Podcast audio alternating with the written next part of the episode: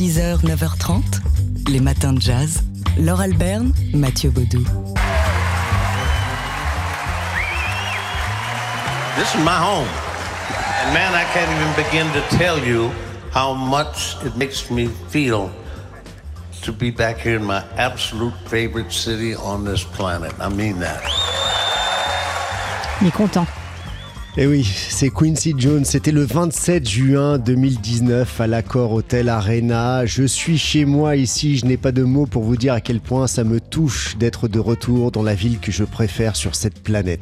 Quincy Jones qui venait donc en 2019 fêter ses 70 ans de carrière à Paris. C'était à l'Accord Hotel Arena avec un orchestre symphonique et plein d'invités et euh, qui venait donc renouer avec ses amours parisiennes. Oui, parce que Quincy Jones est venu en France euh, en 1957 après avoir travaillé avec Lionel Hampton, Dizzy Gillespie et Count Basie. Il s'installe à Paris pour étudier auprès de Nadia Boulanger, directrice du Conservatoire américain de Fontainebleau. Il est engagé euh, également par le label d'Eddie Barclay. Il travaille avec des artistes comme euh, Henri Salvador, Charles Aznavour, Jacques Brel, mais aussi évidemment son complice Michel Legrand ou encore les Double Six.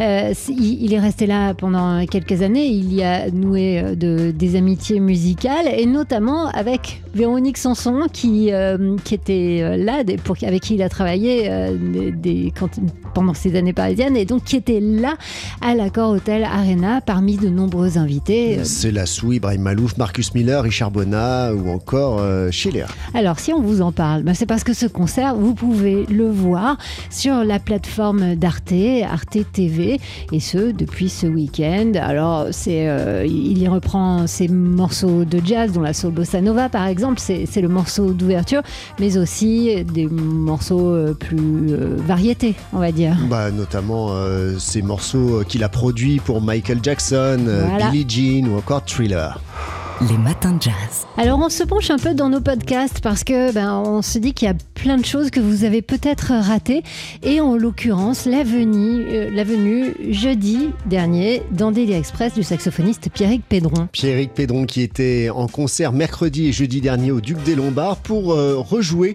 le répertoire euh, d'un album qu'il a sorti en 2004, Classical Faces, entouré de musiciens, Thomas Savy, Vincent Artaud, Franck Agulon et Malik Mézadri, euh, des musiciens qui ont noué une amitié à l'occasion de, ce projet de, 2004, une amitié formatrice. C'est quelque chose d'important. Voilà, c'est ça me fait penser, euh, c'est un petit peu une Madeleine de Proust, hein, tout ça, c'est, ça me fait penser au passé, des choses que je vivais dans les années 2004, et puis les, les amis avec qui je jouais à ce moment-là, qui, qui sont des amis extrêmement formateurs et qui, avec qui on s'est euh, formés justement, et qui on a eu euh, des, expériences très très fortes au niveau de la musique, euh, dans une innocence de, de, jeunes, de jeunes musiciens trentenaires, sans savoir vraiment où ça allait nous mener, mais finalement on s'aperçoit que 20 ans après, ben, ce qu'on retient de, de, notre petite expérience, c'est ce qu'on a aussi vécu avec nos, amis 20 ans plus tôt. quoi. Alors, Pierrick Pédron, euh, là vous venez de l'entendre euh, avec un extrait de l'interview euh, qui était qu'il a donné à Jean-Charles Doucan jeudi dans Daily Express, mais il y a eu la musique aussi puisqu'il est venu. Alors dans le studio, c'était pas les musiciens avec qui il a enregistré cet album. Il y a maintenant presque 20 ans, voilà, presque 20 ans. Il était accompagné de Thomas Bramery à la contrebasse, Franck Agulon à la batterie et Carl-Henri Morizet au piano. Le voici.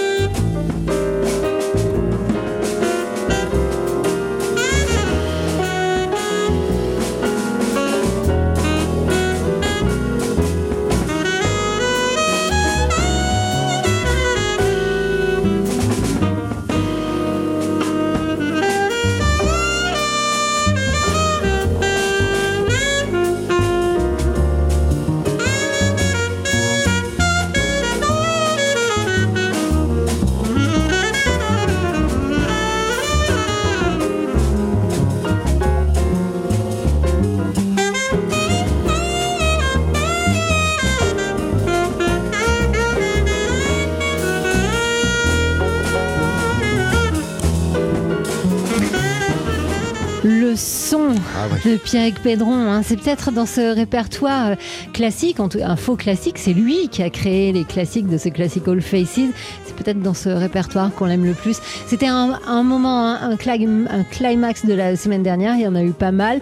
Euh, on, vous invite à aller euh, réentendre ce Daily Express dans nos podcasts. Avec l'interview donc de Pierre Pédron, mais aussi un morceau live, ce morceau live euh, en intégralité à réécouter donc euh, dans nos podcasts sur le tsfjazz.com dans euh, la page du Daily Express. 6h, 9h30, les matins de jazz. Laure Alberne, Mathieu Baudou.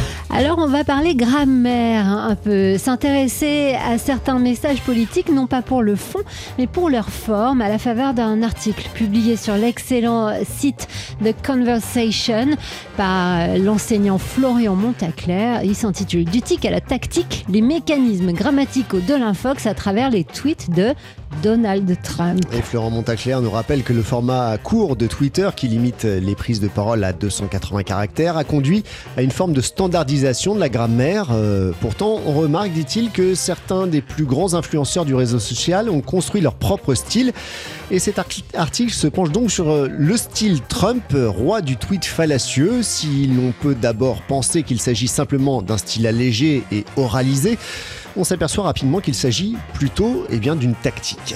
Alors, on revient euh, en chiffres hein, sur les tweets de Donald Trump. Entre 2017 et 2021, il a envoyé plus de 30 000 tweets jugés fallacieux et erronés par les médias américains.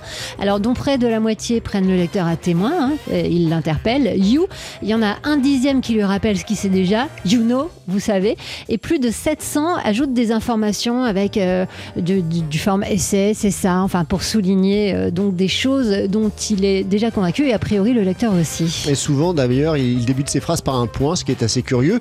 Il y a l'utilisation du terme je, des verbes d'opinion qui se multiplient, penser, croire, estimer, vouloir, et des adjectifs et adverbes de valeur, euh, meilleur, bien, utile, vrai et faux. Par ses tics d'écriture, Donald Trump ne convainc pas, il subjugue, sa grammaire n'est pas argumentative mais émotionnelle. Il s'exprime à la manière d'un prédicateur, nous dit l'auteur. Et rappelons euh, donc que ces tweets analysés, c'était pendant que Donald Trump était président des États-Unis et depuis l'assaut de ses partisans contre le Capitole, Donald Trump a été banni de Twitter et il a fondé son propre réseau social qui s'intitule tout simplement Truth pour vérité, du tic à la tactique, les mécanismes grammaticaux de l'infox à travers les tweets de Donald Trump. C'est donc un article signé Florent Montaclair sur le site de Conversation. Les matins de jazz.